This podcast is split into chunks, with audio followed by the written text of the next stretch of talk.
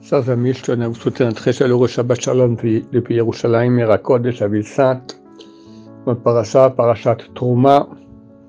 Et puis la semaine prochaine, Tetzavé, nous rentrons dimanche dans la dernière semaine des Shovavim, des huit semaines qui ont été données avec beaucoup de miséricorde divine pour faire le tikkun abrit des péchés sexuels. Et euh, il y a un rapport donc entre ces huit semaines et la sortie d'Égypte quand on est sorti d'Égypte, on, a, on en a sorti toutes les étincelles de sainteté qui s'y trouvaient. Tout ce qui était dispersé, on l'a récupéré. Là aussi, quand on fait des péchés sexuels, alors on disperse des étincelles de sainteté, et là on les récupère. Et pendant ces quatre semaines, pardon, ces huit semaines-là, donc on a une occasion extraordinaire de faire ce grand tikkun, cette grande réparation. Et ça va avec la sortie d'Égypte, parce que toute euh, euh, la sortie d'Égypte, donc c'est récupération des étincelles, c'était pour arriver au don de la Torah, et notre paracha, paracha Trouma, la semaine prochaine, Tetzavé, qui sont la, construction du temple. Le texte nous dit, vous, me ferez un sanctuaire et je demeurerai parmi vous. Mais le mot Betocham parmi vous peut aussi s'expliquer dans vous. Ça veut dire que Dieu veut demeurer dans nous il nous aime tellement, il veut avoir une demeure dans notre corps, dans notre âme. Que nous, on soit un sanctuaire pour Hachem, extraordinaire. C'est le but de toute la sortie d'Égypte et du don de la Torah, c'est ça. Que Dieu soit uni avec nous.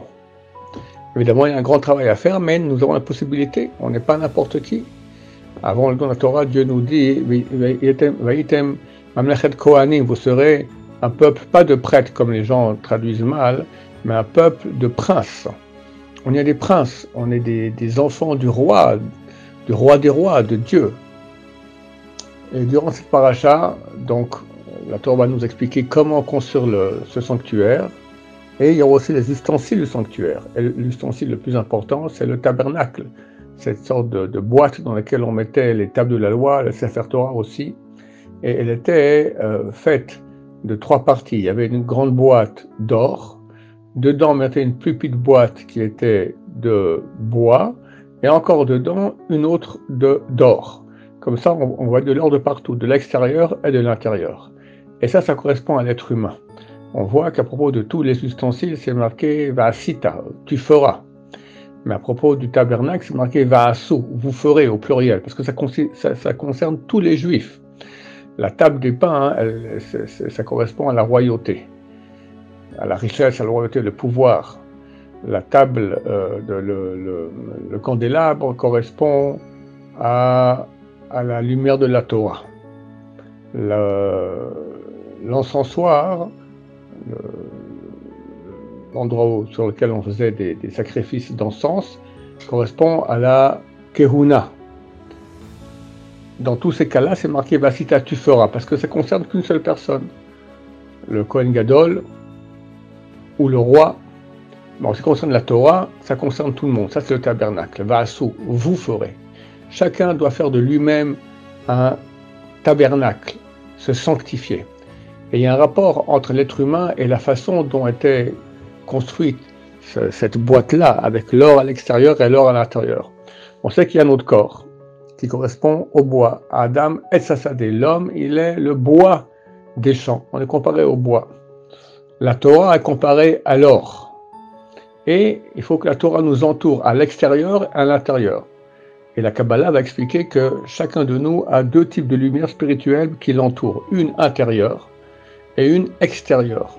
Par rapport à la lumière intérieure, on s'habille avec le talit katan, qui est intérieur. D'ailleurs, les Saradim ne font même pas sortir les, fils à l'extérieur, les tzitzit, pour montrer que c'est bien intérieur, d'après la Kabbalah. Et par rapport à la lumière extérieure, on a le de Gadol, Ormekif, la lumière qui entoure, avec laquelle on s'entoure le matin pour la prière. Ces deux lumières spirituelles extrêmement hautes entourent notre corps, comme dans le, tabernacle, l'or entourait le bois. On voit aussi que dans le tabernacle, toutes les mesures étaient cassées.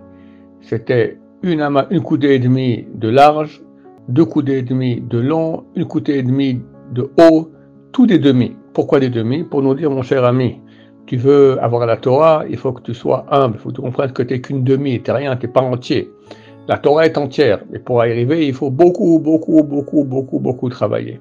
Par contre, dans par exemple la table des pains, qui correspond à la richesse, à la royauté, là, les mesures sont entières. Il n'y a que la, hauteur qui est aussi une demi. Pourquoi est-ce que les mesures sont entières en largeur et la, et la, et la longueur Pour te dire, au niveau matériel, ce que tu as, c'est ce qu'il te faut. Faut pas chercher plus. Faut pas sentir qu'on est une moitié. On est entier.